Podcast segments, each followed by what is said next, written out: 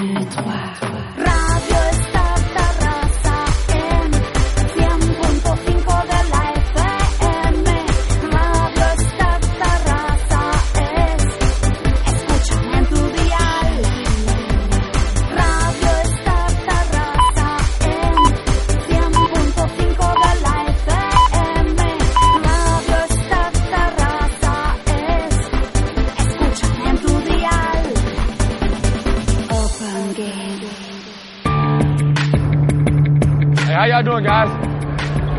You look like uh, one of the old players, man.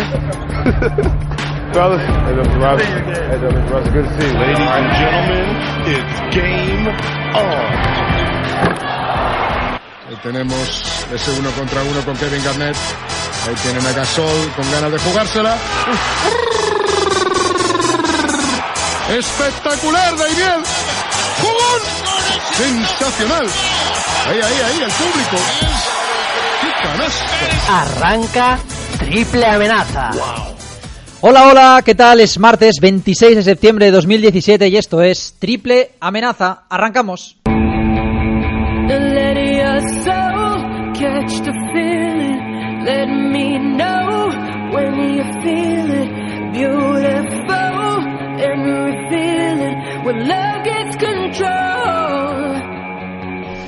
¿Qué tal amigos? ¿Cómo estáis? Ha pasado ya el, veranito, estamos aquí de vuelta en Radio Star Tarrasa, en la 100.5 de, de, la FM, nueva temporada, la tercera ya, aquí en, esta, en esta radio, programa número 74 y abrimos la, temporada a escasos cuatro días de que arranque la, la Liga Endesa, después de este Eurobásquet fantástico que hemos vivido, eh, bueno, ahora comentaremos el tema de la multisede y, la poca gente que había en algunos pabellones, que es para, para cabrearse un pelín.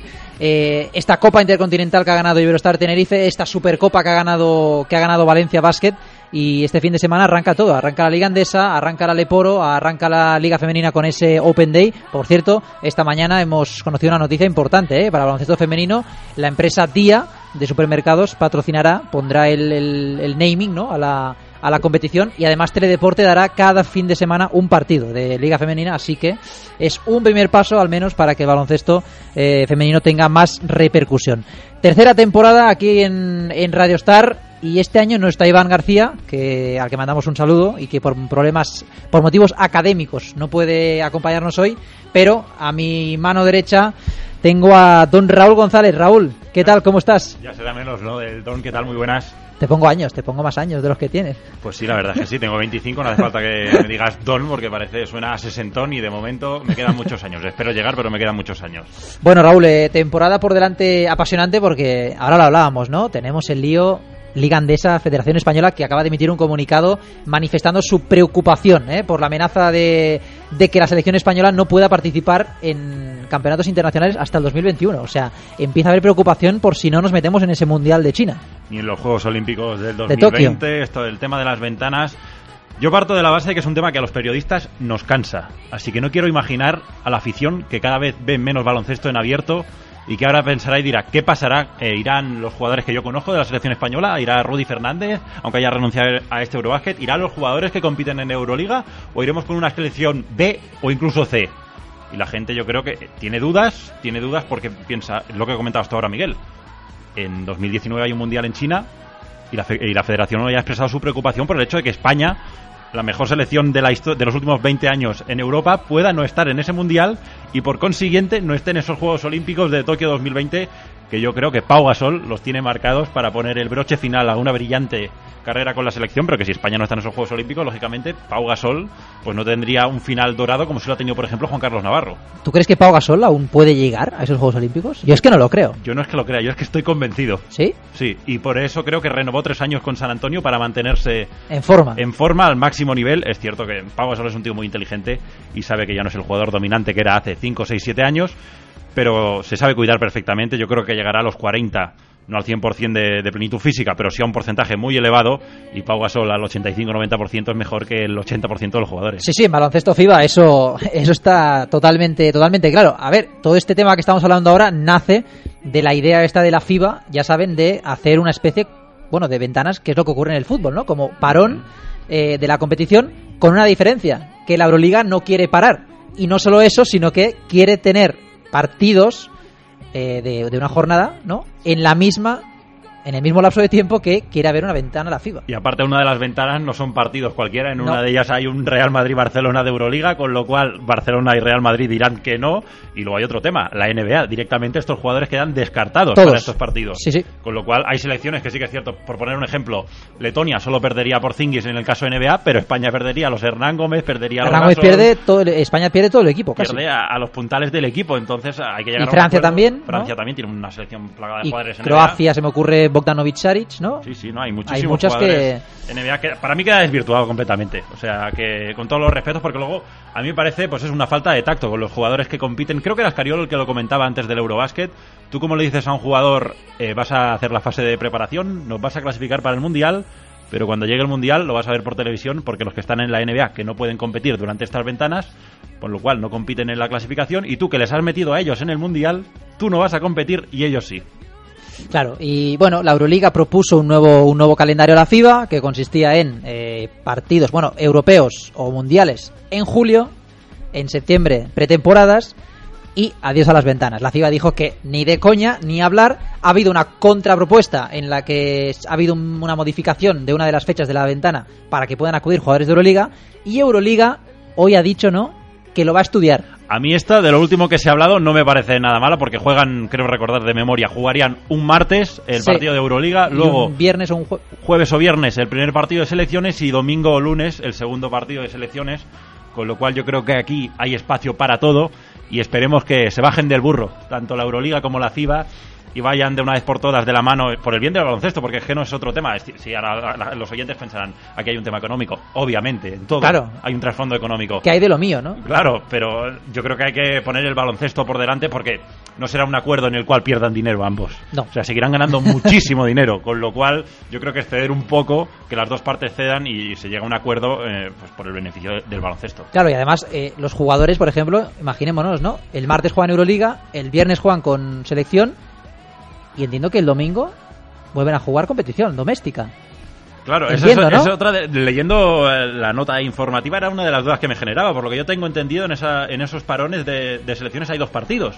Ah, hay dos, vale. Pero claro, entonces entraríamos al tema de eh, qué pasa con la competición doméstica, con la Liga Nacional. claro, es un Es otro follón, se llega a otro acuerdo y parece que esto no se va a acabar nunca. es un follón tremendo, pero bueno, eh, lo iremos hablando. Ah, También ayer supimos, y es un poco a razón de, de este comunicado de la Federación hoy, eh, que el ACB en 2019 tendrá ya 16 equipos oficialmente, en teoría, a falta de que se ratifique por el CSD. eh, y claro, habrá dos, eh, dos descensos y un ascenso. No, lo acabo de decir al revés, ¿no? A ver, mm, ahora en estos primeros años seguirá el mismo formato, o sea, bajará un equipo y Bajará subirá un equipo y subirá un equipo. a partir del 2019, con lo cual mm, yo entiendo que es una manera de proteger a los equipos que tienen menos presupuesto y jugadores de calidad inferior, con lo- al bajar solo uno es solo una plaza, con lo cual habrá sí que habrá muchos equipos que estén peleando por ella, pero solo bajará uno y luego, claro, al nivel de ascensos pues es- le hacen una, una jugada a los equipos que están en el Leporo, pero claro, con todo el problema que había antes del canon, ahora por fin ya eliminado, entonces Bueno, eliminado no, reducido. bueno, reducido, pero si tú pagas los 400.000 por Sí, año sí, y bajas, sí. te devuelven el importe, con lo cual yo creo que ese es un acuerdo positivo para los clubes que tienen Es un win-win, ¿no? un menor presupuesto. Claro, tú puedes subir y en el caso de que no te mantengas, te devuelven lo que has invertido. Bueno, habrá que ver porque la FEP, eh, los equipos de la FEP acordaron dos ascensos Mm, con el. CSD. Entonces ahora ya se ven perjudicados, claro. Aquí cada uno eh, acaba Cada perdiendo. uno ¿no? pacta con otro y los acuerdos no se parecen en nada los unos con los otros y esto lleva a, pues, a un problema que, que parece que no acaba. Esto de los pactos está de moda ahora, ¿eh? Sí, el, sí. el diálogo y todo esto está, está de moda. Bueno, pues esta temporada será apasionante porque tendremos todo este lío, eh, tendremos la actualidad, tendremos una NBA de la que hoy no hablaremos, pero hace un momento leíamos a, a Mr. Woj. Eh, Pronuncia el apellido. Wojnarowski, Va, ¿no? Bueno, va, te lo ¿Cómo. ¿Cómo es? ¿Cómo es? Wojnarowski, creo, pero ¿Cómo? porque es de ascendencia polaca, tiene familia polaca, con Entonces, lo ¿cómo cual es? Wojnarowski, Wojnarowski. pero bueno. Bueno, eh, lo que pasa es que, bueno, tú, tú- tú tienes raíces germanas y claro, eh, eso ahí te, te ayuda, ¿no? Pero bueno, eh, que Dwayne Wade está en negociaciones o bastante cerca de llegar a un acuerdo con Cleveland. Cleveland Cavaliers volvería a jugar con LeBron James, no está nada mal y un, lo mejor de quinteto, todo un quinteto Tristan, Love, LeBron, Wade y Rose. a Isaiah Thomas cuando vuelva. A Isaiah Thomas y Calderón. Eh, bueno, ese es el problema, esa es la noticia no tan positiva. Uno de los nombres que suenan para, para ser cortados en Cleveland son los de Richard Jefferson y los de José Manuel, y el de José Manuel Calderón. Bueno, habrá que ver, habrá que ver. Eh, Lebron, Lebron le elogió al menos hace ayer en el Media Day. Sí, pero ayer le elogió en el Media Day, pero todos saben, los oyentes que sigan la NBA saben que la relación de Richard Jefferson y de LeBron, es... muy cercana, con lo cual si tiene que caer uno, yo no me la jugaría ni, ni por uno ni por otro, será un marrón que tendrá que asumir la, directiva, los el general manager de, los Cleveland Cavaliers. Bueno, pues esto lo hablaremos eh, en las próximas semanas porque la NBA esta temporada va a estar realmente apasionante. Son las 7 y 10. Vamos a repasar un poquito lo que ha dado de sí este Eurobasket. Baby, this is what you came for. Lightning strikes every time she moves. And everybody's watching her. Bueno, Eurobasket 2017, Eslovenia eh, consumó esa venganza del año 2009 ante, ante Serbia. Ya saben que en aquel europeo de 2009, pues lo tenían hecho los Lakovic, Lorbeck, Nakbar y compañía y llegó un señor llamado Milos Teodosic, eh, primero forzando la prórroga y después en la prórroga acabando de, rematar la faena, ¿no? Pero esta vez eh, en la final, y yo que pensaba, Raúl, que cuando Dragic ya no podía más, digo, uh. No, pero es que eso lo pensamos todo. Se, lesiona Doncic. Dragic empieza a bajar, acaba teniendo problemas físicos y aparece un tipo que es llamado Prepelic que sí, los, Que seguimos el baloncesto, pues tu nombre te suena, es un nombre no suena, pero yo no le voy a engañar a los oyentes. Yo había visto dos partidos contados de Prepelic. Bueno, es que Prepelic eh, juega en el París Levallois. En el Levallois, con Boris Dios, que ha fichado por París Levallois. Pero sí, sí, hizo un campeonato espectacular, apareció en el momento importante, como ya lo había hecho a lo largo de todo el torneo, y luego un jugador que es una debilidad personal, que había hecho un partido bastante mediocre, que era Anthony Randolph, apareció con un 2 más 1 muy importante, un par de tiros libres, un par de rebotes, y sentenció un triunfo para Eslovenia, que para mí ha sido justísimo vencedor más allá de lo que dicen las estadísticas, que es cierto, los ha ganado todos los partidos. Sí, sí. Bueno, y, en la fase de grupos estaba en el grupo de Francia y Grecia. Sí, sí, no, estaba en un grupo muy complicado. Y era un equipo que, bueno, eh, es que vamos a lo que dijo una vez eh, Celko cuando ganó la Euroliga. No son necesarias plantillas de 12, 14 jugadores. Ten 7, 8 jugadores de un nivel alto y entre esos 7 u 8 que haya un par de superestrellas como lo sabía en Eslovenia, que era el caso de, Goran Dragic, que es indiscutiblemente, así ha sido, fue el MVP, para mí ha sido el mejor jugador del campeonato con muchísima diferencia, y un Luka Doncic que ha estado a un nivel excelso, además se le ha sumado un Anthony Randolph que ha hecho un campeonato muy bueno, lo que comentamos de Prepelic, y un jugador que es Casper Widmar, del cual yo no esperaba absolutamente nada, y que ha hecho un europeo estelar. Se tuvo que pelear con los Gasol en semifinales, en la final tuvo que pelearse con los pivots serbios, y siempre daba un paso adelante, le daba un plus defensivo a Eslovenia, porque vale, con, teniendo esa playa de estrellas que tenía Eslovenia con Dragic, con Doncic, con Prepelic, con Randolph, la función de Vidmar no era anotar, pero es que además anotó más de nueve puntos por partido, con lo cual el campeonato de Vidmar ha sido para quitarse el sombrero. Claro, y luego en el banquillo tienes a Jaka Blasic, ¿no? Un especialista defensivo mm, de primer nivel. Sí, sí. Y bueno, Muris no jugó tanto, pero... tampoco, pero... Nicolis, jugadores jóvenes que estaban allí en el banquillo, pero que para dar minutos de descanso a los titulares más que suficiente porque son profesionales, están físicamente como toros y pueden aguantar 30 minutos por partido perfectamente teniendo dos días de descanso. Claro, Dragic promedia en la NBA 32, creo, minutos con Miami, o sea que... Ahí surgiría otro tema que fue una de las cosas que dijo el seleccionador Igor Kokoskov, que no entendía cómo Doncic jugaba 19 minutos por partido en el Real Madrid, que aquí jugando 29 estaba en 15 puntos, 8 rebotes y 5 asistencias por partido. Sí, sí. Yo creo que fue un poco injusto, ¿no? Kokoskov ahí, porque Sí, es cierto en esa, en esa afirmación es el Madrid. claro, claro, en esa afirmación es una declaración un poco más extensa, ¿no? Que viene a decir que el Madrid no, lo está ha sacado todo el jugo, que no, ¿no? Y, yo no estoy de acuerdo tampoco. Yo creo que Lasso le ha sacado mucho jugo este año ya. ¿Le podría haber quitado más, sacado más? Puede ser. Sí, pero es que a mí hay un tema, eh, bueno, tú ya sabes, eh, Miguel, que no soy muy fan de Pablo Lasso, pero eso es otro tema. Eh, yo creo que la gestión de Lasso el año pasado fue mala, porque al principio de temporada quemó al jugador. Sí, acabó fundido. Y acabó fundido tanto física como mentalmente. Tú veías al Donchis de principio de temporada mm, del mes de febrero, que incluso con la temporada ya avanzada, o al Doncic de, este Eurobasket, es un Doncic que ya vimos en Euroliga, porque Doncic fue MVP de varias jornadas de la Euroliga.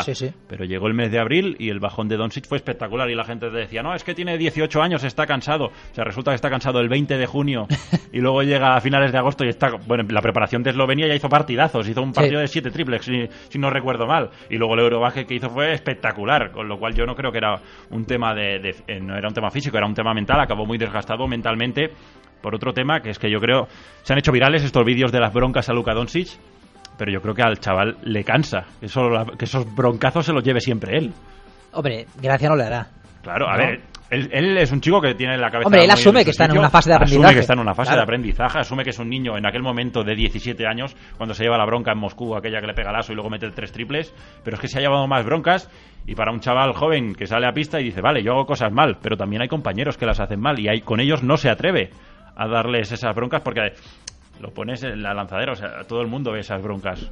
Si, es un, si eres un jugador mediocre, pues pasan por encima. Pero si eres un jugador que eres de lo mejor que hay ahora mismo en Europa y que tiene una proyección espectacular, pues esos vídeos se hacen virales, esas broncas se hacen virales, todo el mundo habla de ello y yo creo que mentalmente te cansa. Pues sí, hombre, desde luego, está claro. Y, Luca hizo un campeonato, bueno, ese coger un rebote en una final, hacer un coast to coast y acabar en mate con 18 años, eso es una jugada. celebración, la cara que pone como en plan, tengo el partido controlado. Bueno, a ver, lo que yo quiera. Eh, eh, contra, contra España en semifinales hay mucha gente que destaca a Goran Dragic. Para mí el partido lo gana Doncic. Es que se queda a dos asistencias del triple doble. Pero más allá de esto, a mí la impresión que me da el partido es estamos, o sea, el partido se está jugando a lo que este a lo que quiere el chaval. Niñato en perdón, ya saben que no es efectivamente, pero a lo que el niñato quiere.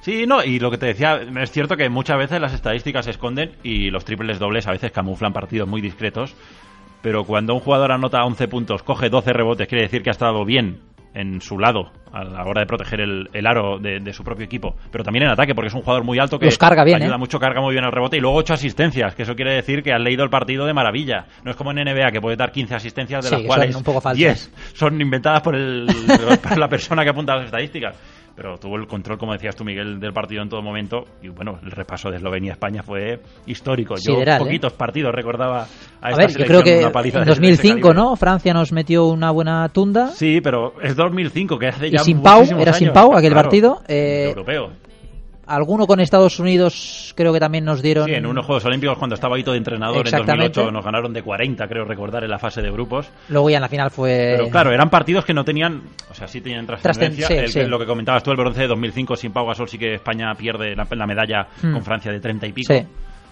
Pero claro, eran, quitando ese partido, el resto eran partidos en los que no eran, por decirlo claro, a vida o muerte. Y este lo era, te estaba jugando el pase a la final y es que no hubo partido directamente. A partir del minuto 15 ya vimos que Eslovenia estaba a un nivel y que España estaba a otro.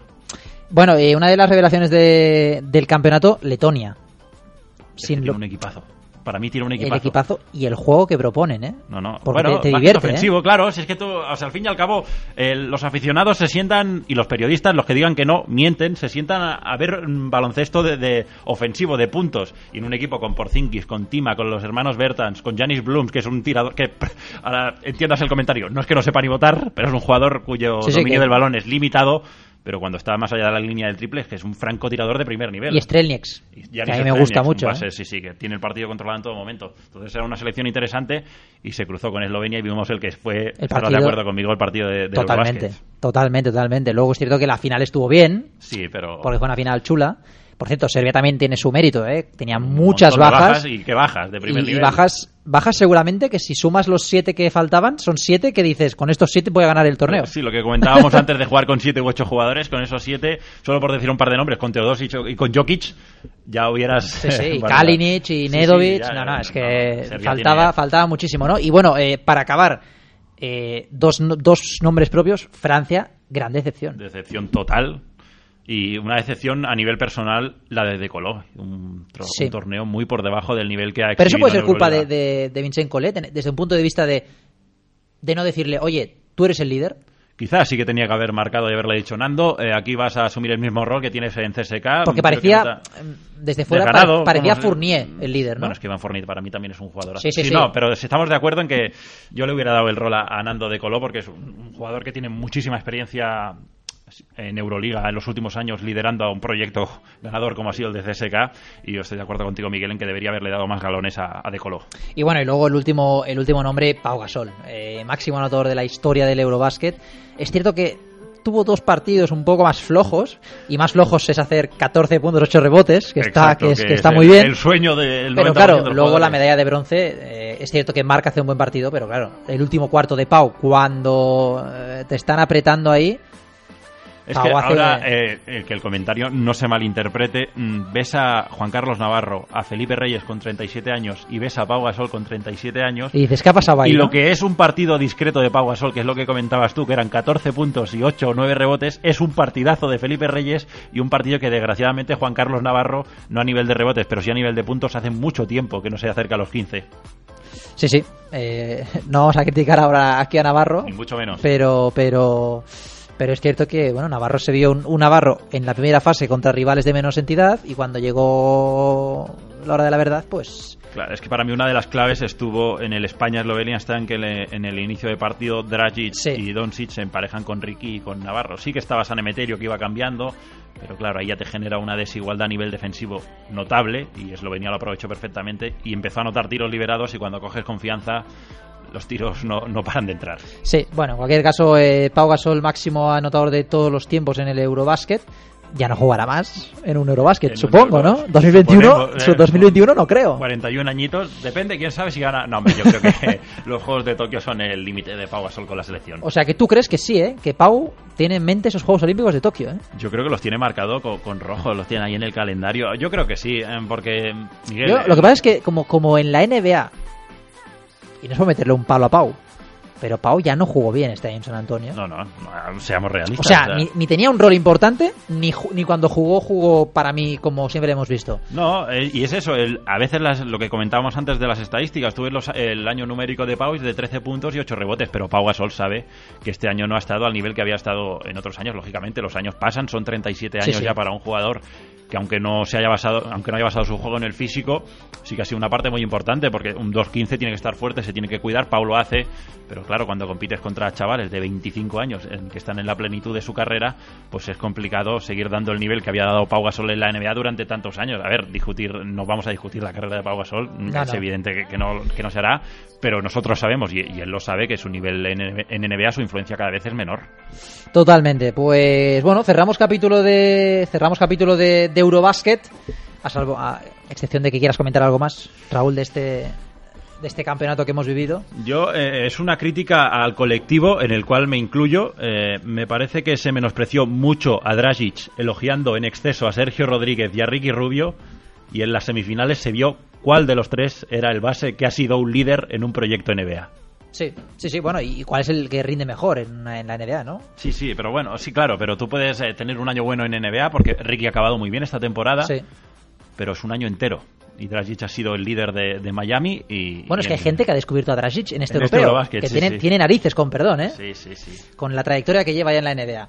En fin, bueno, cambiando de, cambiando de tercio, este fin de semana arranca en Madrid la, Liga Femenina con esa nueva propuesta, ¿no? De la federación, ese Open Day, que a mí me parece una idea, una idea bastante buena. Y además, eh, hoy, como hemos comentado antes, la noticia esta de que Día patrocinará, tendrá el, el, nombre ¿no? de la liga femenina, así que es importante a nivel de a nivel económico, por supuesto, que haya una apuesta firme de una empresa de de una empresa, ¿no? Para que la liga tenga más, más repercusión y más viabilidad. Hoy tenemos con nosotros al entrenador de Famaní Sanadría, de Snatch Famaní Sanadría, Fabián Tellez. Fabián, buenas tardes, ¿qué tal?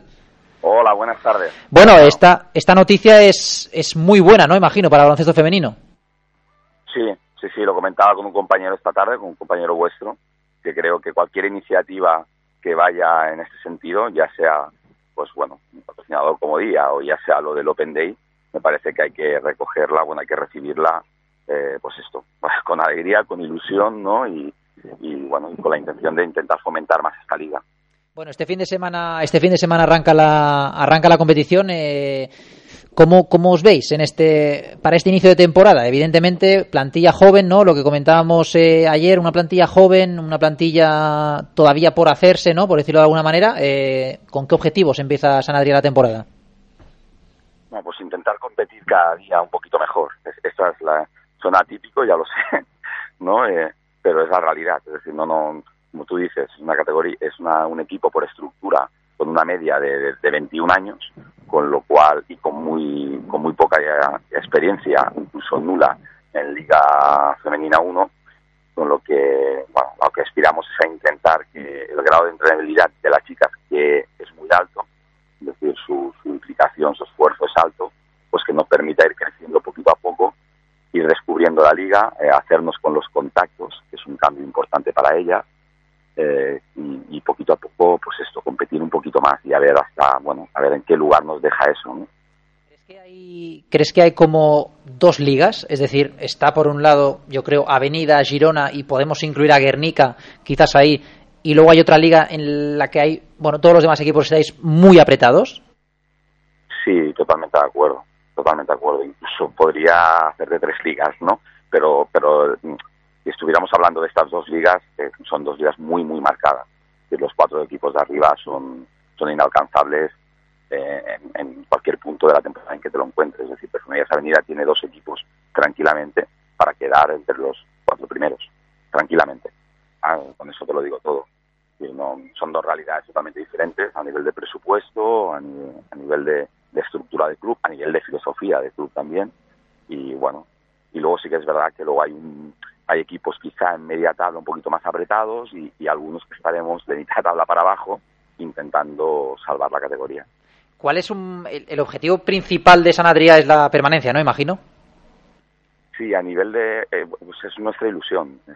Mm, sin, ninguna presión, esto es lo que me traslada el club porque, porque sabe cuál es su realidad, sabe que es un premio muy grande, pero, pero, pero sin, sin que ello implique que, que no tengamos ambición, al contrario, tenemos ambición para intentar mantener esta categoría y sentar las bases poquito a poco de lo que tiene que ser una estructura cada vez más profesional, ¿no? Porque evidentemente nadie puede discutir que las cosas que se hacen desde la cantera en este club desde hace muchos años eh, están muy bien hechas, ¿no? Y, se consiguen éxitos. Ahora lo que hemos de asentar es ese pasito adelante que nos permita, bueno, quizás no estar entre los cuatro primeros, ¿no? Pero poder mirar la liga de una forma diferente que la estamos mirando este año.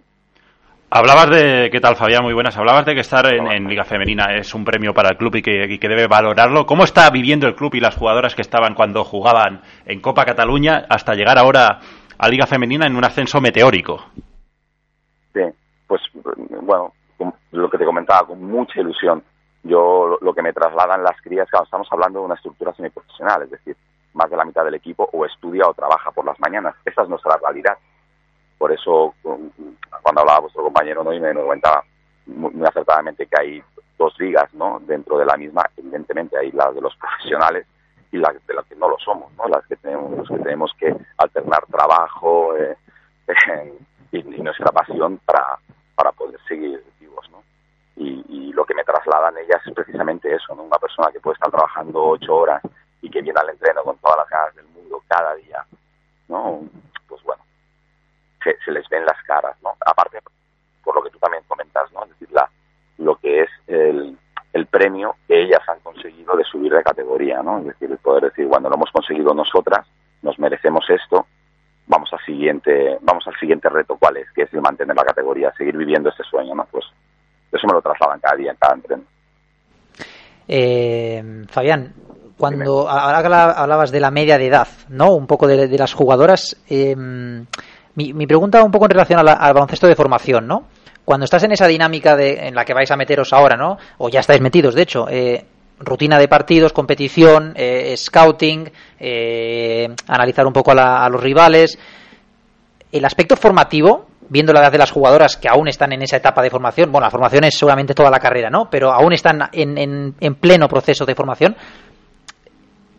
¿Llegar a la Liga Femenina 1 significa que la formación se olvida? Voluntaria o involuntariamente? Perdóname, la formación a nivel eh, académico, la formación... Sí, perdón, a nivel, a nivel de trabajo de técnica individual, de... Sí. Mira, yo creo que, no hablaré por mí, porque queda muy mal, ¿no? Pero sí que es verdad que, que a nivel de filosofía del club, eh, cuando se contactó conmigo y se contacta conmigo cuando el equipo eh, no es Liga Femenina 1, ¿eh? estamos hablando de enero de este año el, proyecto es precisamente este, es decir, quieren un entrenador que, es, que, bueno, que sea capaz y que tenga que haya tenido experiencia, ¿no?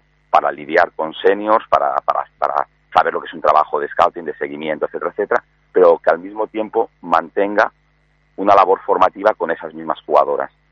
Entonces, el, el club tiene muy claro lo que quiere. De hecho, yo aparte de llevar el primer equipo, eh, llevo el equipo preinfantil del club. Buscaban ese perfil ¿eh? Yo seguro que hay más perfiles, ¿no? Pero que, pero que en mí buscaban eso, ¿no? Y por eso se, me llegó a mí la oferta. Em, ¿Cómo es compatible? Pues ahí, eh, bueno, no es que tenga mis dudas, ¿no? Pero sé que el contexto tan profesional y de tanta dureza, de tanta exigencia de, Liga 1, es un hándicap que hemos de gestionar. Eso es lo que yo estoy viendo, ¿no? Estoy viendo en el día a día. Es decir, nos hemos enfrentado en la Liga Catalana contra Unigirona y el reto ya físico, ¿no? De, estas jugadoras, e, el impacto con jugadoras de 18, 16, 19 años es fuerte. Es fuerte. Y bueno, eh, eh, esa va a ser una labor más, a la parte aparte de la técnica y de la táctica, de, saber gestionar con ella, de que no, no cause frustración, ¿no? El, y, tenga su, su entorno para poder seguir creciendo, ¿no? que es a lo que tú apuntabas. Eh, es una dificultad, eso está claro. ¿eh? Y ya, ya para, para, cerrar, empieza la competición. ¿Cómo valoráis el hecho este del Open Day? ¿Cómo lo, cómo lo vivís? Que jueguen todos los equipos juntos en un mismo sitio. ¿Se os consultó a los clubes? ¿Ha sido algo que se ha tomado, lo tomaron, la, la liga lo tomó por su propia iniciativa? ¿Cómo ha, cómo ha sido el proceso? yo lo he acogido bien y, te explico por qué. Yo la, única referencia que tenía a través de otros entrenadores, de compañeros míos, era la de Francia. Sé que en Italia también se ha hecho, pero sinceramente no, no, tengo ninguna referencia para poder comentarte. Francia sí, y sé que ha funcionado muy, muy bien a nivel de, promoción de la liga, de potenciación de la liga. Yo creo que la intención claramente de la, de la federación es esa, y, y yo pienso que es de agradecer. Es decir, siempre habrá equipos que se vean pues perjudicados, ¿no? Si tenían que jugar ese, ese, ese primer partido en casa, etcétera, no sé qué, pero creo que hay mucho más beneficio que perjuicio, ¿no? siempre estamos hablando o siempre estamos intentando eh, exigir que se promocione la liga, que se tomen iniciativas. Bueno, pues a mí me parece que esta es una de ellas y lo que hay que hacer es apoyarla al 100%, sabiendo que, que tiene que ser una de muchas que han de venir, ¿no? Pues Fabián, eh, que tengáis mucha suerte este fin de semana y toda la temporada que, que Famaní Sanadria pueda disfrutar del mejor baloncesto femenino a nivel profesional y, que bueno, que no se sufra mucho. Pues muchísimas gracias a vosotros por el seguimiento. Lo comentaba también esta tarde con un compañero vuestro, que no, quiero quedarme sin, sin agradecerlo y explícitamente porque sabemos lo desagradecido que es en muchos casos y, y, para mí personalmente y evidentemente para el club significa muchísimo tener la oportunidad que nos dais de, explicaros nuestra realidad y de compartir con vosotros nuestra realidad. Pues para eso estamos, Fabián. Eh, un abrazo y suerte. Un abrazo muy fuerte a todos. Radio Star Terrassa 100.5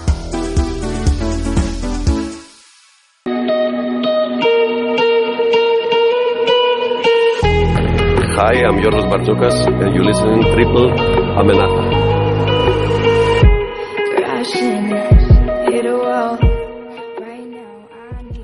Eh, después de haber hablado con, con Fabián Tallez, entrenador de Famaní San Adrià, y con ese saludo eh, de Yorgo Barzocas, que ya no está en Barcelona. Está en Himki, eh, en Rusia. ¿Qué haría Barzocas este año con el equipo que le, que le han hecho asito? A mí es que Barzocas me parece un gran entrenador, ya lo demostró con Olympiacos, no solo ganando la Euroliga, sino con la trayectoria que tuvo el equipo que competía año tras año hasta el final. A mí Barzocas me parecía un entrenador muy preparado para llevar al Barcelona y yo creo que pasarán unos años hasta que sepamos qué pasó realmente, si es que lo llegamos a saber. Hombre, yo el otro día hice, hice un, un tuit que fue bastante tranquilo y que no quería meter a Barzocas en el debate, pero ¿dónde han acabado los jugadores que ya no siguen este en el Barça? Perperoglu en Apoel. Ninguno en Euroliga, ya lo decías tú, Miguel. Ninguno en Euroliga. Lo que pasa es que, claro, no quería añadir. Y Barzocas sí que está en Euroliga, para no generar más debate. Pero ah. claro, eh, el equipo que tenía era el que era. A mí me parece que es eso, que el Barcelona tenido una plantilla para acabar donde acabó, sin meterse en el top 8 de la Quizás sin hacer tanto ridículo en algunas pistas, ¿no? Sí, pero para mí no, no tenía eh, no estaba entre las ocho mejores plantillas de Europa. y en ACB, eh, luego, bueno, acabó perdiendo con Valencia, que era el campeón pero yo creo que si hubiera jugado con el Madrid hubiera perdido, si hubiera jugado con Vasconia hubiera perdido, eh, incluso con Unicaja. Con cualquiera, yo creo que sí, sí, además la inercia era la, era la que era, ¿no? Pero bueno, eso ya es, es pasado y ya tocará hablar de la Euroliga en las próximas semanas, porque como decía Raúl, en ese, en ese Kimki, que no tiene mal equipo, ¿eh? Y que ¿Estrena o cierra? Ahora no me acuerdo. Creo que cierra. Cierra, cierra, cierra, cierra. Cierra, en el Cierra, que, que, yo me imagino un duelo por la octava plaza, que eh, podría ser tremendo. ¿eh? Bueno, eh, toca hablar de la Supercopa Endesa. Eh, Valencia acabó la temporada ganando y la empieza también, alzando un título. El ¿eh? 2017 de Valencia es para enmarcar, no lo van a olvidar en la vida. Ganaron la Supercopa con total merecimiento. Es cierto que Herbalife. Eh, bueno, la, primera parte de Gran Canaria mejor. No, no, ¿eh? es cierto. Herbalife estuvo muy bien. Pero es que a mí, este jugador que ha fichado Valencia, que es Eric Green, Eric Green ¿eh? me parece espectacular. Yo no entiendo por qué Olympiacos se ha desprendido de él. Me parece un jugadorazo, me parece que va a ser, si no el máximo anotador de la CB, porque es muy difícil decir que va a ser el máximo anotador porque hay muchísimo talento este año en, la Liga Endesa, pero me parece un jugadorazo y a ello le sumas a Boyan Duljevic, que es un pívot de primer nivel, San Emeterio, que pasan los años y está mejor. Yo creo que, es el nuevo Mbrú. Que para, el nuevo ¿no? Pasan los años y San Emeterio sigue ahí dando guerra. Además aprovechó muy bien el, núcleo español del Eurobásquet. Guillem Vives para mí estuvo muy bien. Mm. Joan Sastre es un jugador que no para de crecer y Valencia tiene muy buen equipo. Además, hay un entrenador que es Chus Vidorreta, que vino a hacer un año histórico con Iberostar Tenerife y ya lo empieza ganando en Valencia, o sea que va a ser un equipo muy a tener en cuenta Valencia Basket. Sí, sí, no, además eh, ahora eh, vi el otro día Tibor Place tirando triples. Sí, sí, anotó el primero, el segundo yo creo que se vino un poco arriba, sí, pero, ¿no? pero no, no, a ver, es un jugador de muchísimo talento, lo que se le se nota que hay un trabajo detrás. Sí, eso sí, pero lo que se le se le reclamaba a Place no, era eh, en el aspecto ofensivo, porque talento siempre lo ha tenido, era que fuera un pelín más duro y habrá que ver si esta temporada en Valencia es capaz de eso, de, de dar el salto físico que necesita y si no va a estar ahí la Tavius Williams que es un armario en el buen sentido de la palabra, es una bestia física que le va a dar un plus a nivel de, intensidad defensivo a Valencia Basket. Sí, sí, Valencia campeón con, con Vidorreta como comenta como comenta Raúl y Gran Canaria que bueno se quedó a las puertas, ¿no? De la maldición del anfitrión. maldición del anfitrión, ¿eh? Que no la gana nunca. La, es curioso eso, ¿eh? Fue superior al Madrid en semifinales en todo momento. La verdad es que tuvo el partido controladísimo. Luego hizo una primera parte buenísima, como comentabas tú en la final, pero yo creo que los nervios, el, el verse ganando en casa, que no es fácil cuando no tienes el hábito de ganar títulos, porque es cierto que, que Herbalife últimamente está siempre peleando por ellos, pero sí que ganó el año pasado en Vitoria. Pero este año el verse, decir, hostia, vamos 15 arriba, a ver si cerramos esta Supercopa y tenemos aquí la fiesta con los nuestros. Pues les acabó pasando factura, y, aunque... Y llegó San Emeterio. Y llegó San Emeterio, pero tienen muchísimas cosas buenas que llevarse de esta Supercopa. El torneo de, de Uriol Pauli... Eso te iba a comentar. Ha sido muy bueno, ha dado un salto de, de lo que vimos a final de temporada pasada, lo que se vio contra el Madrid y en la final contra Valencia Basket y Marcus Ericsson, yo creo que este año en Herbalife, que va a tener minutos, los va a jugar de manera regular, es un jugador a nivel ofensivo, más allá de que ganara el concurso de triples, que es un concurso que puede ganarlo cualquier tuvo, jugador. Tuvo, nivel, ¿eh? Concurso. No, estuvo, estuvo muy bien el concurso. A diferencia de otros años. Sí, que estaba un poco descafeinado, pero Ericsson es un jugador que anota con muchísima facilidad y, y además, además de Ericsson, de Pauli, tiene Albert Olive, que pasa los años y sigue jugando a un nivel espectacular. Es increíble, sí. Y Pacenics, que tengo muchísimas ganas de ver qué imagen otro, nos ofrece. Otro que hay que sumarle a Letonia. Exacto, que no, no, no Ojo, en ¿eh? este Eurobasket, pero sí, sí, es letón y tengo muchas ganas de ver qué es capaz de hacer el, el pívot de Gran Canaria este año. Sí, sí, habrá que ver eh, Gran Canaria. Oye, y Madrid... No, no sé a quién se lo leí en Twitter, ¿no? Que decía... En Madrid que no se excusen las lesiones porque Valencia tiene a... Bueno, tiene a San Emeterio tocado, tiene a Sastre tocado, Diot está tocado. Sí, sí. Pero a ver, yo he empezado a ver un debate que ya sé que tú, como eres anti, eh, casi lo vas a defender, pero yo le empiezo a leer un debate ya de si Lasso tiene que empezar a cambiar su sistema por la actual plantilla que tiene. No es un yo creo que no es un tema de cambiar eh, de sistema o no. Eh, es un resumen más simple y va a parecer una falta de respeto a Facundo Campacho y no la es porque es un, un buen jugador. Pero a ti no, tú no puedes perder al mejor jugador de Europa, no lo digo yo, lo, lo dice que fue el MVP de la Sí, Euroliga, sí, totalmente. y suplirlo con el base de UCAM Murcia.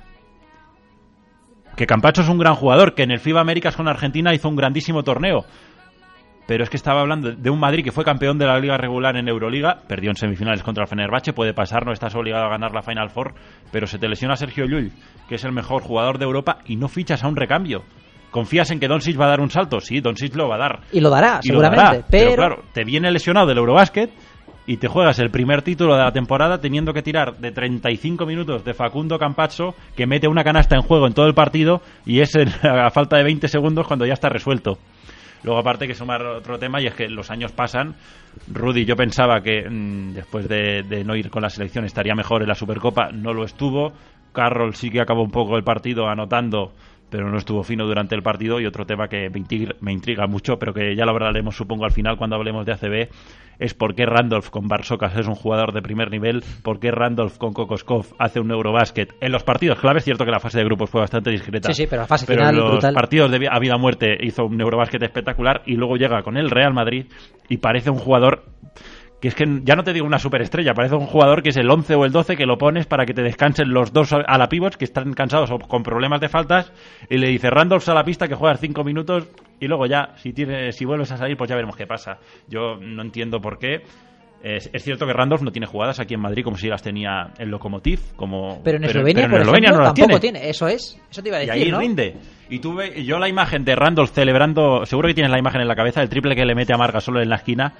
¿Amarga solo o a Sastre? Ah, pensaba que era Mar, quizás Sastre. Sí, sí, pero bueno, ya sé que triple sobre la bocina. Sí, y mete un triple y lo celebra. Yo esa imagen solo se la he visto en el Madrid, tras el triple a Morabanca Andorra, el del famoso campo atrás. Es la única vez que le he visto a Randolph. Bueno, y, en el tapón a Dorsi al bueno, ¿no? Pero ahí no voy arriba, eh, Randolph. Pero es la única vez que le he visto a Randolph sacar carácter con el Madrid.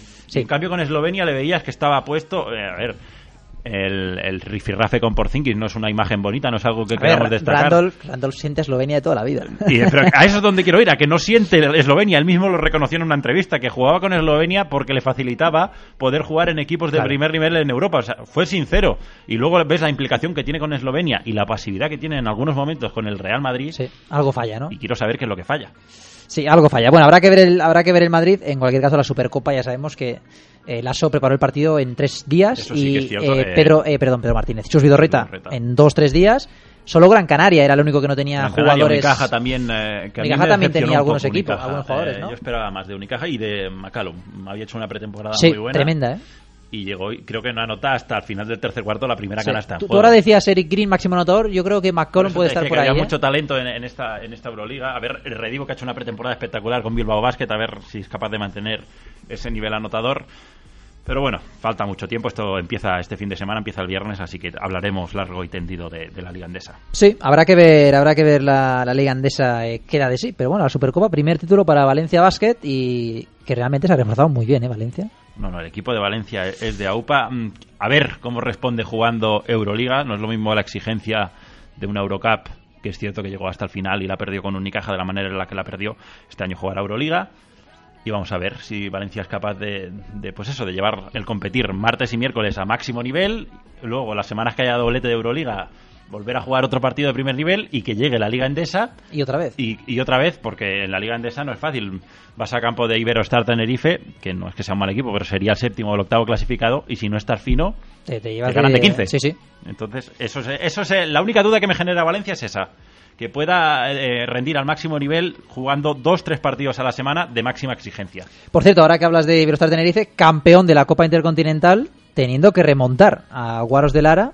Sí, sí, con un Mike Toby con Mike bien. ya está, amortizado. El fichaje sí, amortizado, ¿no? título, otro título para Iberostar Tenerife. El eh, segundo. Que, ha ganado dos en una temporada. O sea, vale que uno era la Basketball Champions League, que quizá no tiene el prestigio que tiene en Eurocup y ni muchísimo menos la Euroliga, pero es un título europeo y luego ganas la Intercontinental, que está un poco descafeinada porque no la juega el campeón de la Euroliga, por el tema de, volvemos otra vez al de la guerra, ¿no? FIBA y Euroliga, de la pero bueno, no deja de ser un título más y con un equipo pues muy interesante que sigue creciendo, se le fue Chus Vidorreta, que era todo el mundo se pensaba, se va a ir Chus Vidorreta y este equipo se va a hundir.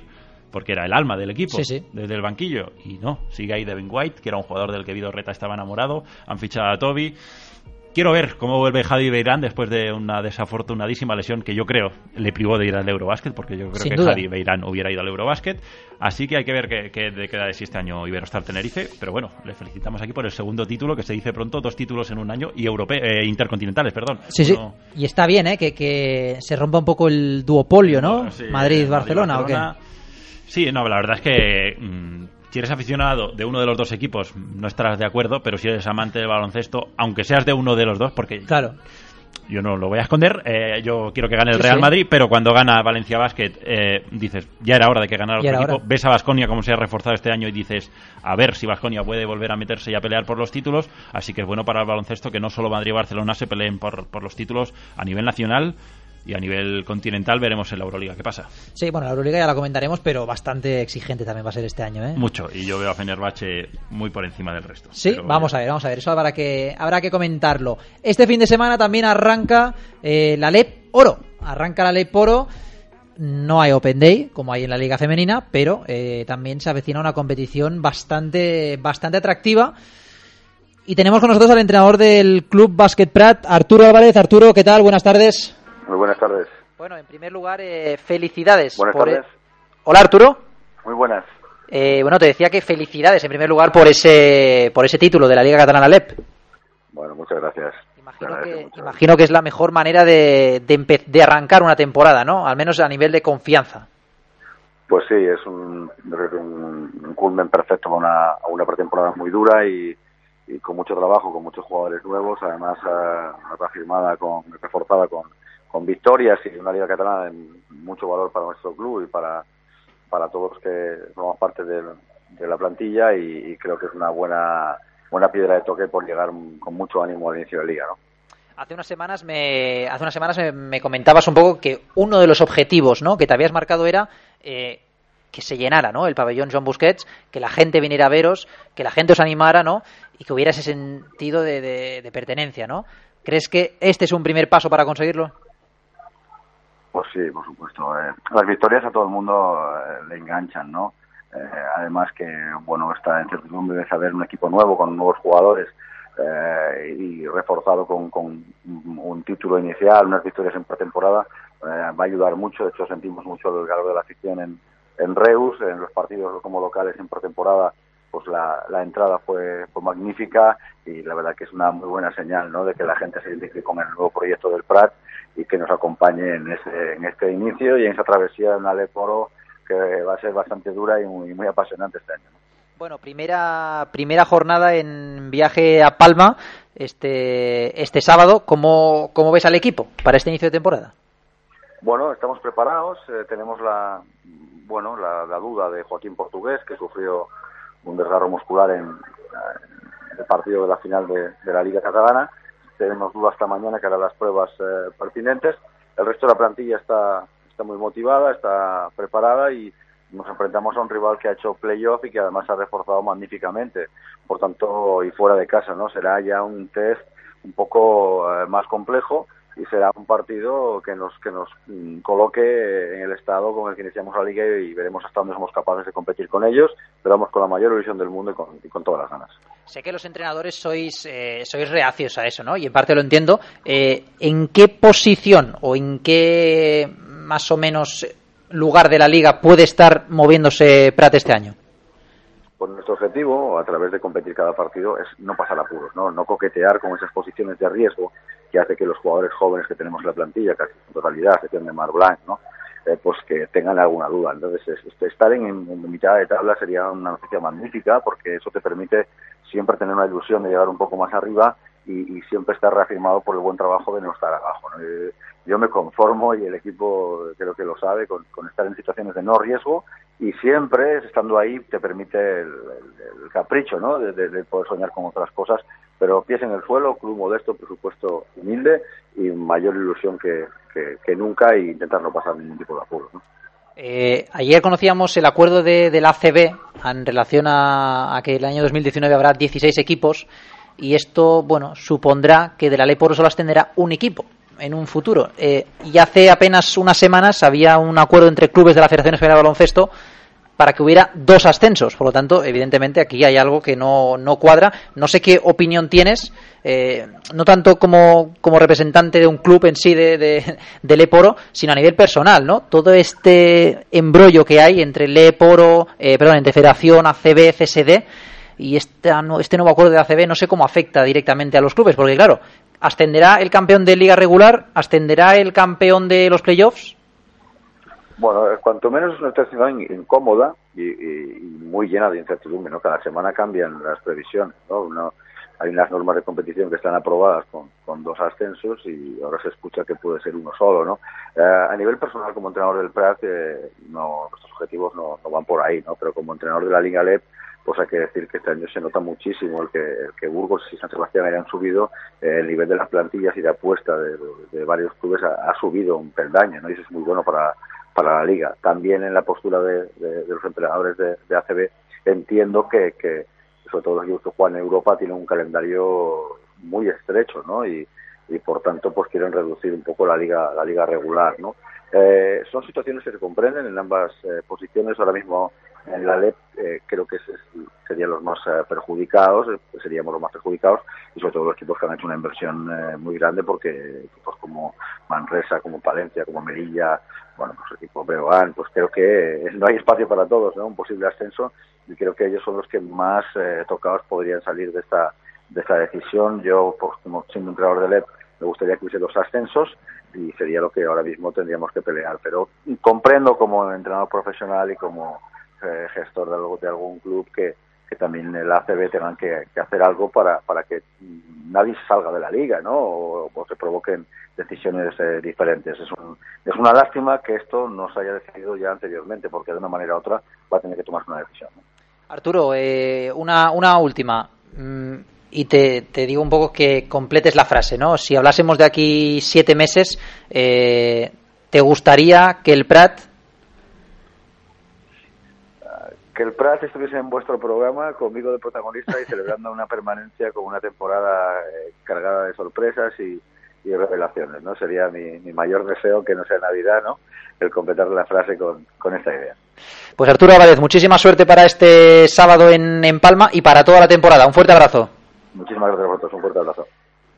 Bueno, son las 7, y 50. Hacemos un pequeño break de, de nada, de cuatro minutitos. ¿eh? Escuchamos un, un, tema musical y volvemos con la Liga Andesa. Tenemos a Mikel Uriz de Real Betis y, al periodista Gerard Sule para hacer un poco de tertulia de lo que empieza este fin de semana, eh, la Liga Andesa, que yo creo que va a estar bastante igualada.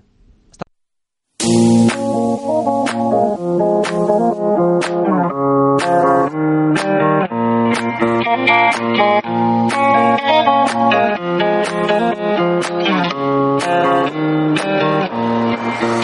you.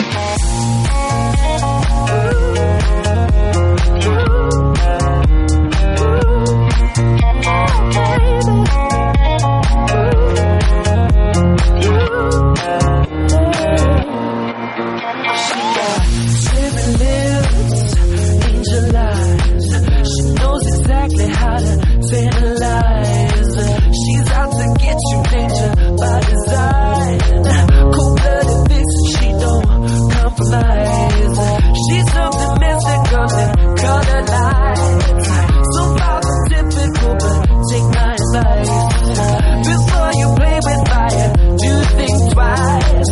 And if you get burned, don't be surprised. Trip, trip, trip higher than the ceiling. Eh, ooh, baby, it's the ultimate feeling. You got me lifted, feeling so gifted. Sugar, how you get so fly? Sugar,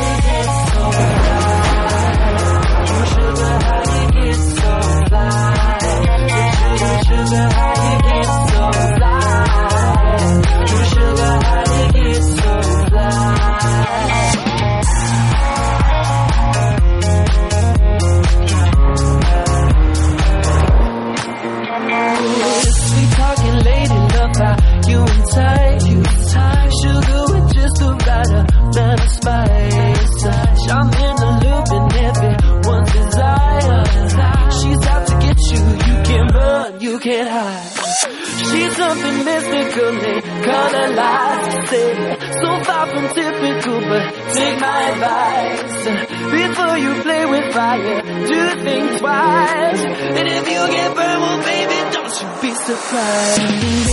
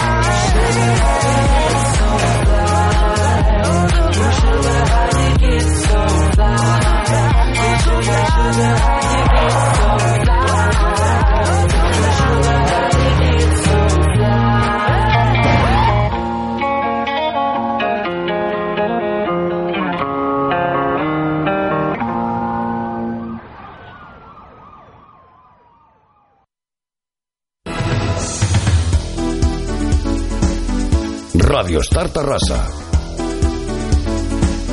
100.5. La Cultural de Tarrasa.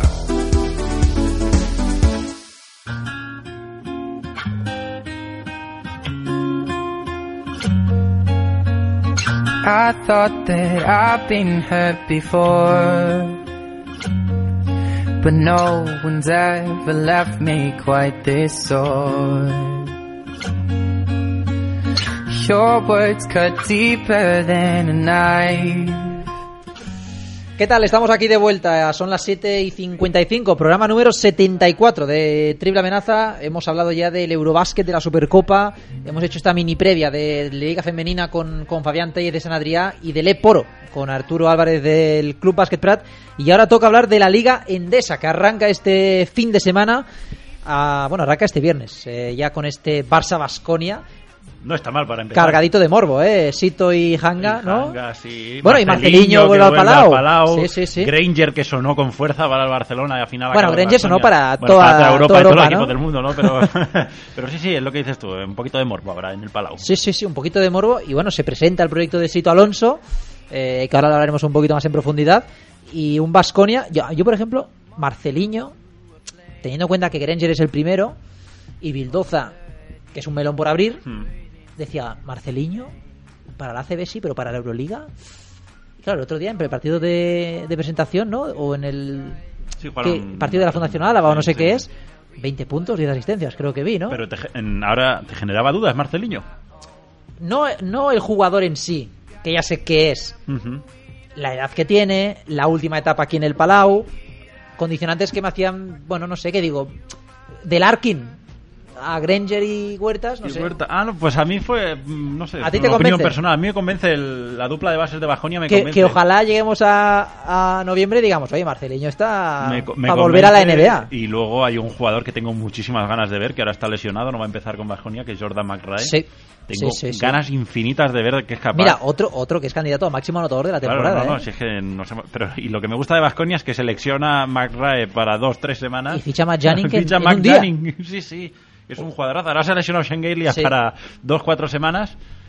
A ver a quién fichan, porque van a fichar a alguien seguro y no va a ser un cualquiera. Son dos semanas, ¿no? Dos, cuatro Dos- semanas dos, cuatro, leí, ¿no? pero no sé, todavía no, no está confirmado oficial.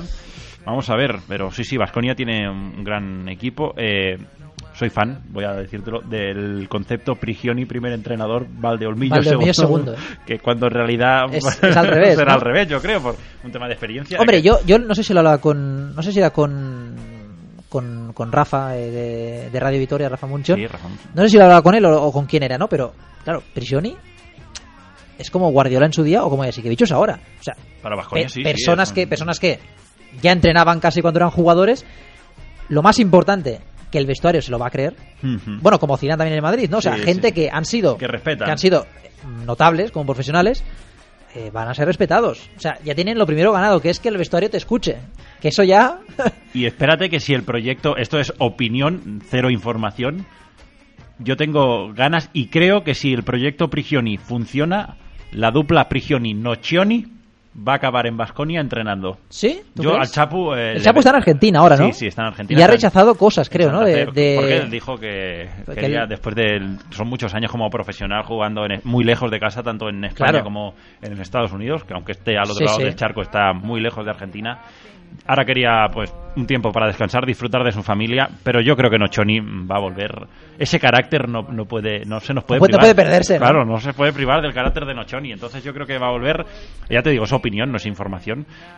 Pero yo creo que Prigioni y Nocioni van a acabar trabajando juntos. A lo mejor no en Vitoria y sí en Argentina, pero yo creo que la dupla Prigioni y Nocioni va a acabar en un banquillo. eh, yo quiero estar ahí dentro y escuchar un discurso de los dos. Tiene que ser Sales a jugar. el, el discurso del prepartido y al descanso si vas perdiendo, Nocioni. Sí, sí, hermano, pero que solo hable, porque si no... Madre mía, ¿no? Sí, sí, sí, realmente, realmente tremendo, ¿no? Por cierto, eh, hace apenas, no sé, tres horitas, cuatro, hemos conocido que Alex Mumbrú se podía imaginar, Imaginar, pero lo ha confirmado, esta va a ser su última temporada. A lo que añadimos, yo creo que la de Juan Carlos Navarro, no oficialmente, pero dudo Es que aguante sí. más de una. y de esa generación. Bueno, Montbrú es del 79, Navarro es del 80, Felipe también es del 80. Yo te decía antes, fuera de antena, que creo que Felipe va a aguantar dos años más. Bueno, porque ha, sí, ha renovado. de renovación. Pero eh, sí, sí, lo que está claro es que esta generación dorada mm, se va apagando.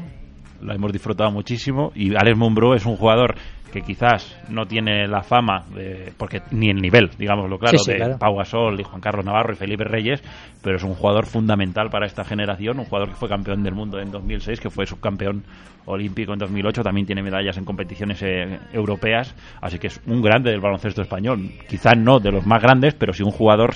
Yo creo que es un jugador sin que sin Mumbrú no se explica muchas partes de la historia del baloncesto. Y que sigue sumando en Liga Andesa de forma notable, ¿eh? 37, 38 años y ahí sí, 38 porque es del 79 y ahí sigue eh, dando, haciendo números, metiendo puntos y siendo un jugador fundamental para Bilbao Basket. hace unos días miraba el box score de aquel partido en el ante Estados Unidos en 1999 y, y solo queda Pau. Sí, sí. Que no haya anunciado el, la retirada oficialmente, ¿eh? Solo queda Pau. Y siempre nos quedaremos eh, con las ganas de saber qué hubiera pasado si Raúl López bueno, esa es la lesión, ¿no? Eh, claro, no, no, es un tema de lesión, es un factor que, influye mucho en el juego. De la misma manera que Raúl López se apagó, espero equivocarme, pero yo creo que el mejor Sergio Llull ya lo hemos visto. Yo, mira, ese es un debate que he tenido con mucha gente. Eh, el mejor Sergio Llull, teniendo en cuenta que Llull alcanzó este año un nivel, ya no solo de, números, ¿eh? De confianza, de decir, dámela, que tiro y la meto. Y la meto. Yo creo que ese ya no volverá. No, es que yo creo y ojalá nos equivoquemos. Sí, no, no, ojalá, ya te digo, ojalá me equivoque, pero un jugador que... Porque todo el mundo dice, mucha gente dice, las mandarinas, el famoso tiro de Lurl, va a seguir entrando porque no, no, no, es, confianza también. Es ¿eh? confianza, pero también es un tema de piernas, es un tema de que está a 9 metros y se puede levantar por encima de su defensor aunque le apriete porque tiene una potencia física que vamos a ver si recupera. Ojalá la recupere, sigamos viendo a un Llull que yo hacía tiempo que no veía a un jugador en Europa dominar al nivel al que lo ha hecho Llull este año. Yo creo que quizá algún año Spanulis en su año.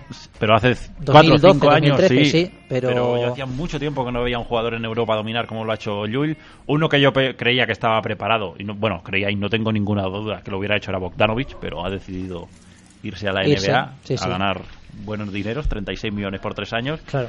Y vamos a ver, eh, claro, es más allá de, Madrid, comentabas Valencia. Quiero ver a Unicaja y quiero hay un jugador en el que tengo, no esperanzas, pero sí que tengo ganas de ver, que es Jeff Brooks. Me gusta mucho ese a la pivot. Eh, creo que debe jugar más minutos que Carlos Suárez. El año pasado estaba 50-50, 50-50, jugaban 20 y 20. Ya hizo una gran semifinal contra Valencia Basket en la Supercopa metiendo canastas de todo tipo. Es un jugador atlético que tiene buena mano. Es una debilidad de esos jugadores que no son superestrellas, pero que mm, te gusta verlo jugar. Jeff Brooks es una de ellas y quiero ver qué pasa con, con Brooks y con Unicaja esta temporada.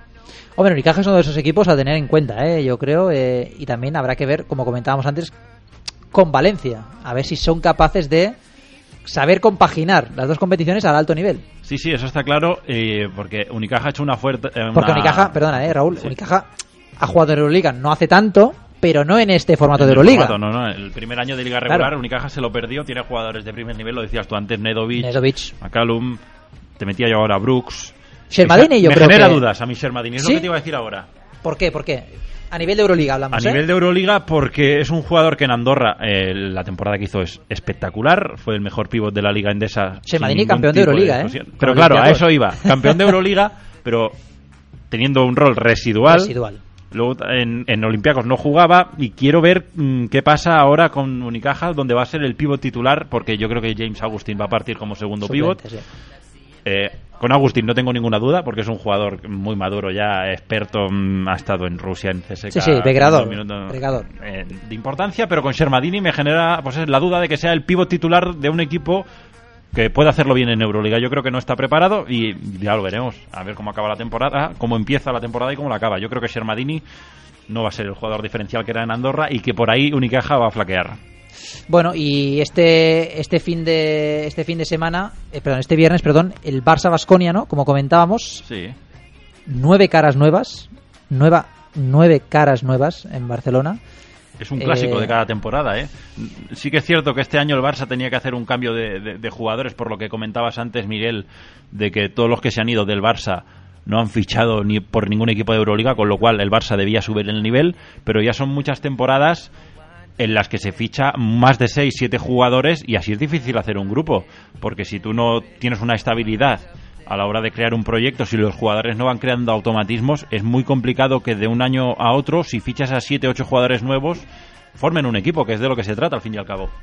Eso es, totalmente. Eh, que no vamos a discutir la calidad, porque Adam Hang ha sido el mejor defensor de la Euroliga, es uno de los mejores treses de, Europa. Tomás Ertel es un top 5. Es un, base a nivel creativo de los mejores bases eh, de Europa. Habrá que ver qué, de lo que es capaz de hacer eh, Kevin Serafén en el Barcelona. Es un jugador que si está en su peso, que esa es la duda, si está en su peso ideal. no le veo pasado, no parece. No, pero tampoco le veo definido. Es cierto que no era un jugador que no, no, es una, no ha estado siempre musculado, por así decirlo, pero es un jugador que cuando está en su peso es dominante porque es una fuerza de la naturaleza. Entonces ahí al poste bajo mm, puede hacer estragos en el rival. Y quiero ver eso, cómo vuelve. Mm, o sea, cómo vuelve, no, en qué, en qué nivel físico está Serafen, porque el Eurobasket que ha hecho ni fu ni fa. Algún partidito bueno sí que ha hecho, pero no al nivel que, que se podía prever de un Serafen que en, que en NBA tuvo partidos muy buenos y luego empezó a tener un rol residual en, en Indiana y hemos acabado volviendo a Europa y a ver qué rol y qué Shermadini vemos. Ay, qué Shermadini, perdón, qué, qué Serafén vemos, porque es un jugador que por condiciones lo puede hacer muy bien, pero a ver si tiene la implicación tanto a nivel de trabajo como a nivel de, ganas, ¿no? Lo que te decía antes de que a Randolph en el Madrid no le veo celebrar, me pasa un poco lo mismo con, con Serafén, que son jugadores que los veo como que están desconectados del partido.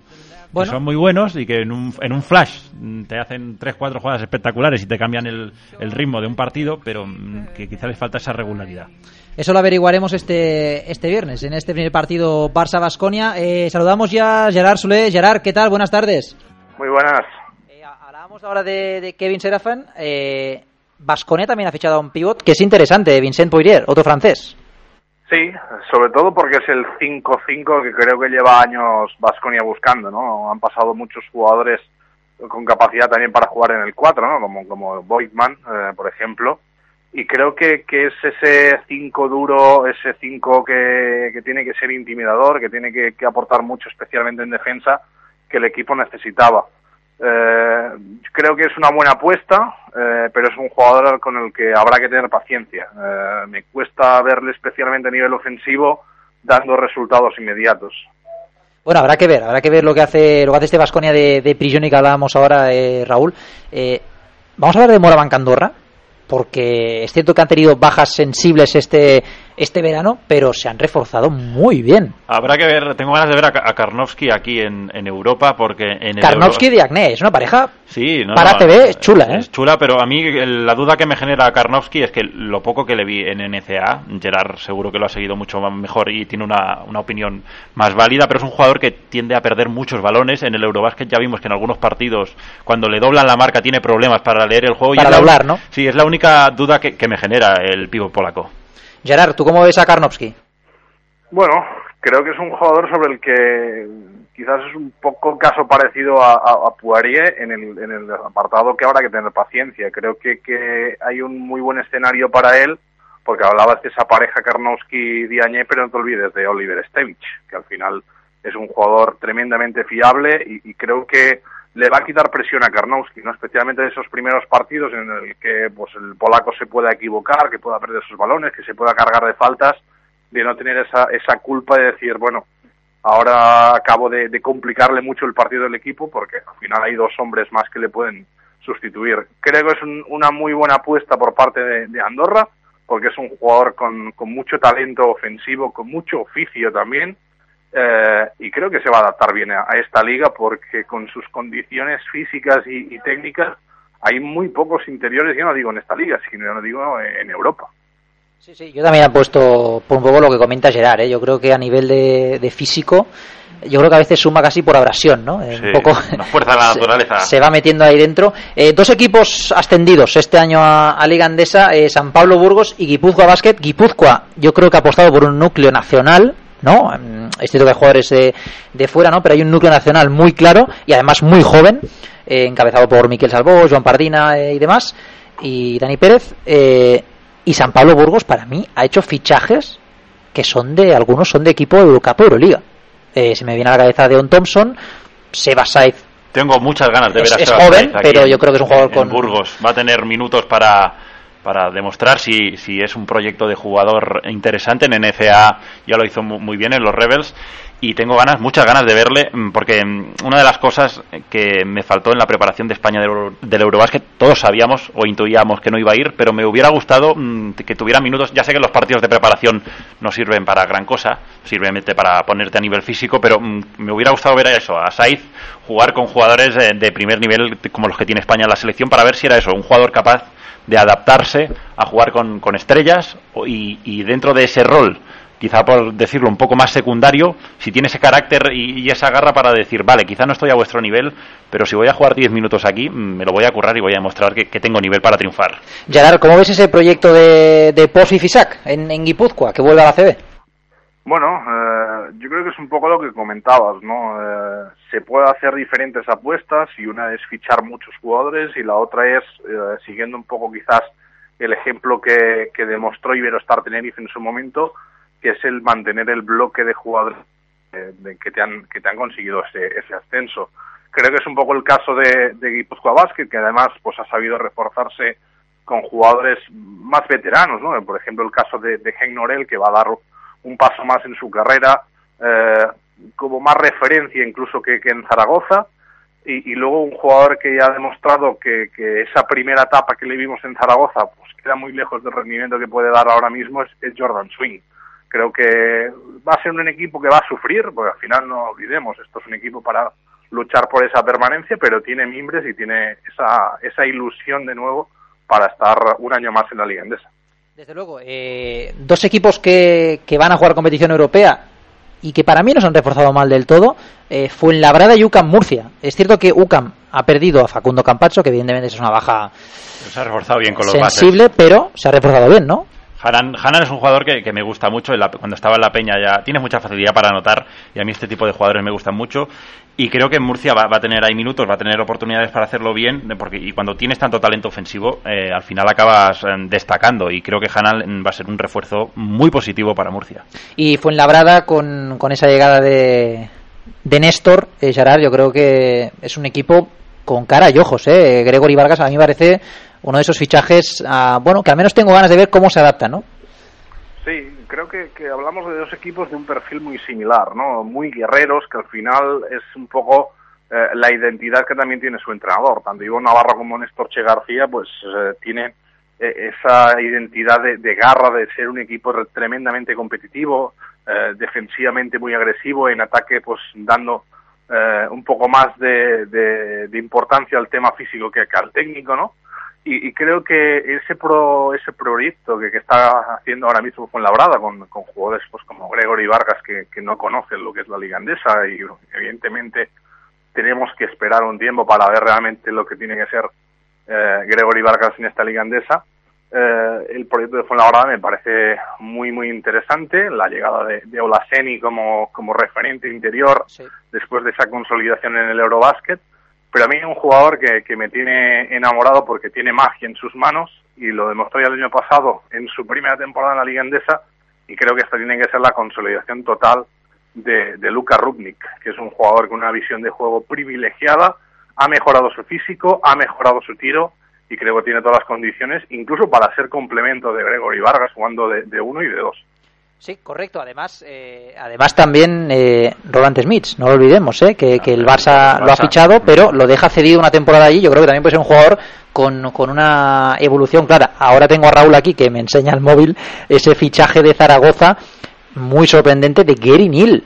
Pues que es un jugador que ha jugado en equipos eh, potentes de NBA, que es un jugador que él no miraba eh, tiene media de 10 puntos por partido eh, jugando en la NBA, o sea, no, no, es moco de pago y va a Zaragoza en el hay que ver con qué predisposición viene, pero es un jugador que si antes comentábamos que McRae o que McCallum eran candidatos a ser máximo anotador, aquí Gary Neal se puede ponerla, se puede hinchar en, Zaragoza. Porque, sí, porque además va a ser la piedra angular. Por eso es el, líder indiscutible del equipo y, a ver, si viene bien físicamente, es un jugador al que se le van a caer los puntos de las manos. ¿Cómo ves a este a este estudiante, Gerard? Eh, se ha reforzado también el equipo de Salva Maldonado y, a, a, mí algún a mí algún estudiantil me dice, oye, pues quizá nos metemos en copa. ¿Es exagerado eso o no? No, yo creo que no.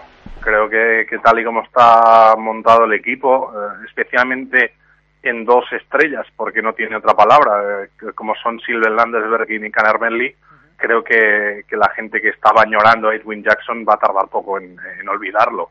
Evidentemente lo que ha sido Jackson deja un legado increíble eh, y unas sensaciones brutales, pero creo que en el cambio Landesberg Medley por Jackson gana estudiantes esta temporada y luego pues están apuestas como Dagoberto Peña que, que seguro que va a dar un muy buen rendimiento y, mantener un poco pues ese bloque de, nacionales. Yo espero mucho esta temporada de Darío Brizuela especialmente, ¿no? Un jugador con un talento ofensivo realmente ilimitado y que si tiene esa disciplina defensiva va a tener muchos minutos y va a tener una buena responsabilidad en el equipo. Bajando, es cierto que las apuestas eh, luego nos pueden pasar factura, ¿eh? pero mm, a priori, eh, Juventud, Obradoiro, están en ese, en ese rango de equipos que lucharán por no descender. Yo a la Peña le tengo muchísimo cariño y le deseo siempre lo mejor, pero uno, creo que si finalmente acaba perdiendo en la eliminatoria previa de la, de la Champions le vendrá bien porque no, hemos, no hemos comentado el, bueno el viaje que la odisea del Juventud para llegar a Finlandia. Eh, ha llegado creo ya. Ha llegado ha llegado ha llegado en autocar, después de siete horas. jugadores de dos metros estirados en un autocar que no parece de excesivo lujo. Bueno no quiero ni saber el estado físico mañana ¿eh? Eh, sí sí pero es eso. Yo creo que a la Peña aunque suene mal decirlo yo creo que le vendría bien no perder, perder y no seguir adelante porque mm, lo que comentabas tú Miguel miras la plantilla y es bastante justita. Eh, ha perdido un jugador que, era fundamental, que era Albert Sabat.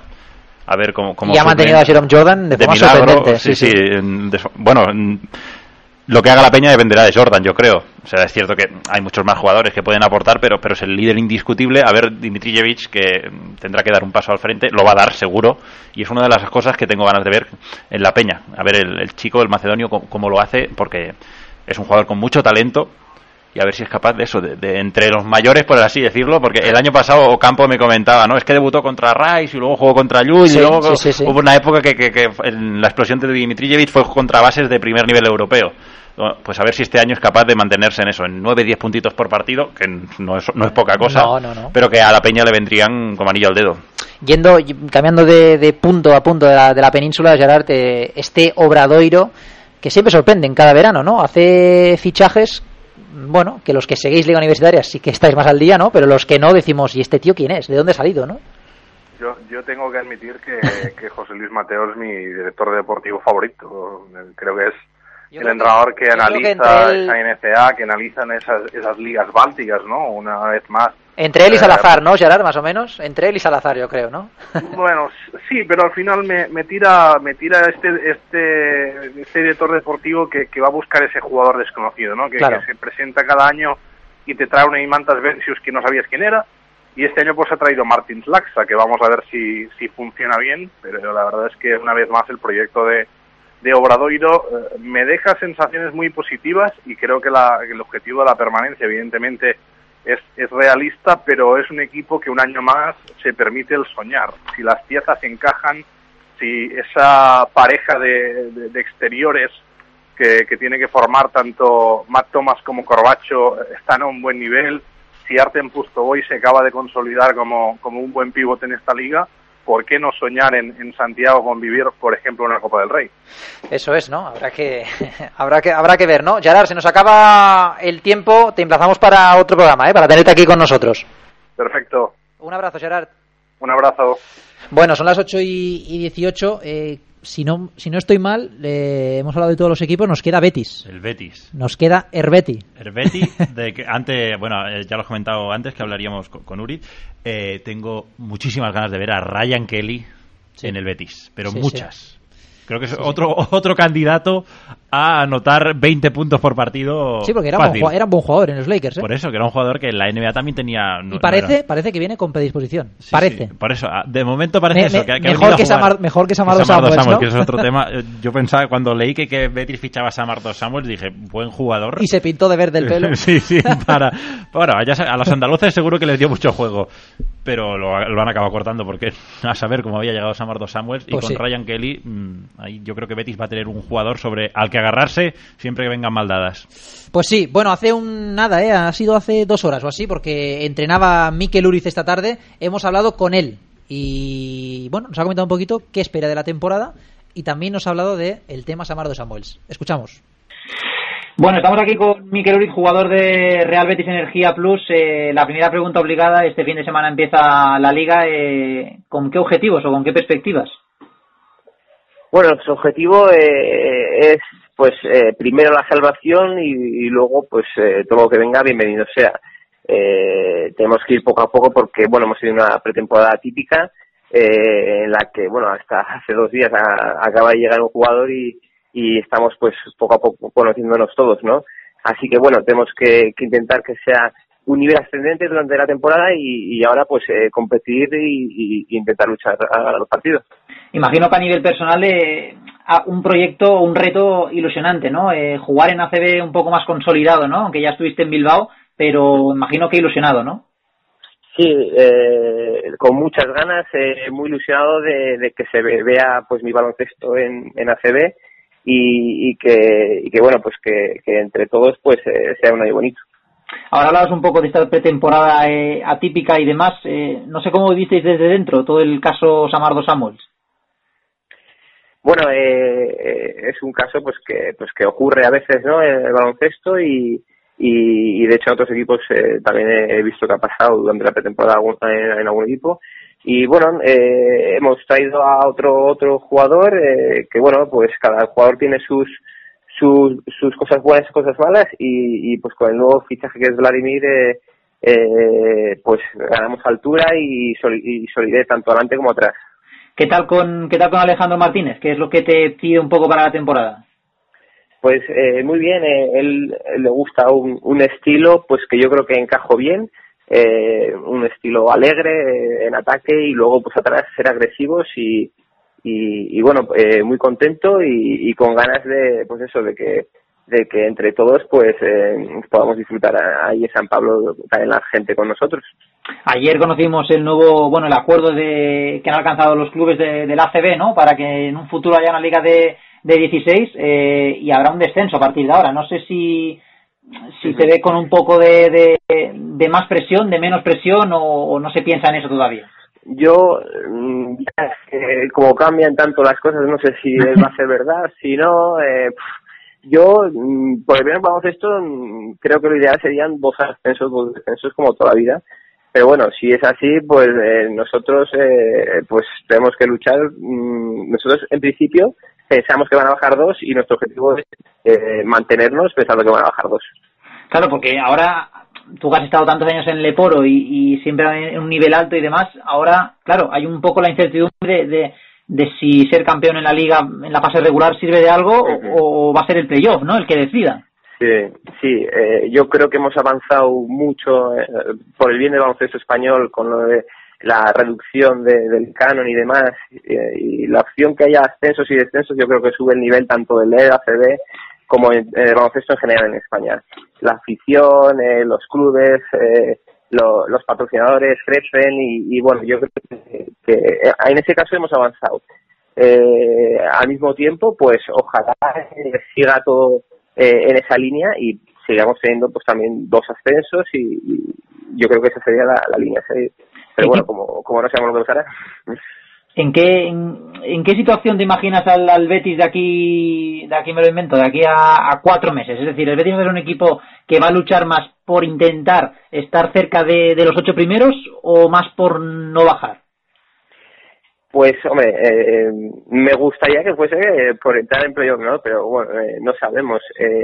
sí que es verdad que el año pasado el club sufrió mucho, la gente se desenganchó un poquito del equipo, y, yo creo que la idea es eso, intentar llegar al final de temporada eh, eh, con, con el trabajo bien hecho y, no teniendo que sufrir eh, pues la opción del descenso. Así que el objetivo es llegar cómodos al final. Primer partido contra contra Valencia este este domingo, campeón de liga y campeón de Supercopa. Sí, sí, bueno, tenemos viene la más fea, ¿no? al primer partido, pero bueno, jugamos en casa eh, sí que es verdad, por lo que decía antes, eh, no estamos rodados como equipo, pero bueno, eh, de todas formas, en casa tenemos que hacernos fuertes. Eh, no sería la primera vez que hemos visto que un equipo gana una copa y así de partido de liga pierde. Así que bueno, nosotros vamos a luchar eh, aunque en eh, principio el, la fecha que tenemos marcada en el calendario eh, sería la segunda jornada con San Sebastián, ¿no? ¿Crees que el hecho de que haya tantos equipos en, en la liga que, que compitan en dos competiciones, eh, alternando la CB con, con competiciones europeas, os puede beneficiar un poco a vosotros o no? Pues a priori se suele decir que sí favorece, ¿no? Eh, pero bueno, eh, mm, todavía esto al final nunca se sabe. Puede que cojan más ritmo de partido o puede que, que estén más fatigados. Así que bueno, nosotros eh, en eso no podemos pensar y, y, tenemos que preparar cada partido y ojalá tengamos más tiempo que los demás, que los rivales, para prepararlos. Pues Miquel Oriz, jugador de Real Betis Energía Plus, muchísima suerte para la, para la temporada y un fuerte abrazo. Muchas gracias, igualmente un abrazo. Hasta luego. Bueno, pues Miquel Uriz, ¿eh? jugador de Real Betis, que tenga muchísima suerte y a nosotros se nos acaba el tiempo ya por hoy. Eh, este fin de semana arranca la competición, arranca lo bueno, así que lo contaremos aquí en las próximas semanas, ¿no, Raúl? Así es, aquí estaremos. Ha sido un placer. Gracias, Samo. Gracias, eh, oyente. La semana que viene más. Hasta luego.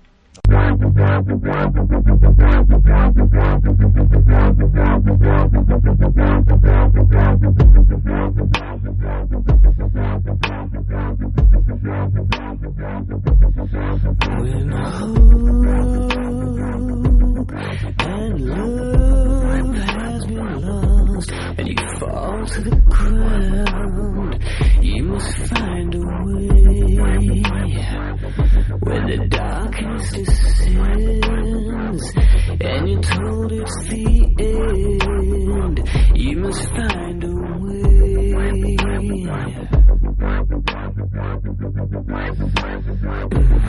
When God decides to look the other way and a clown takes the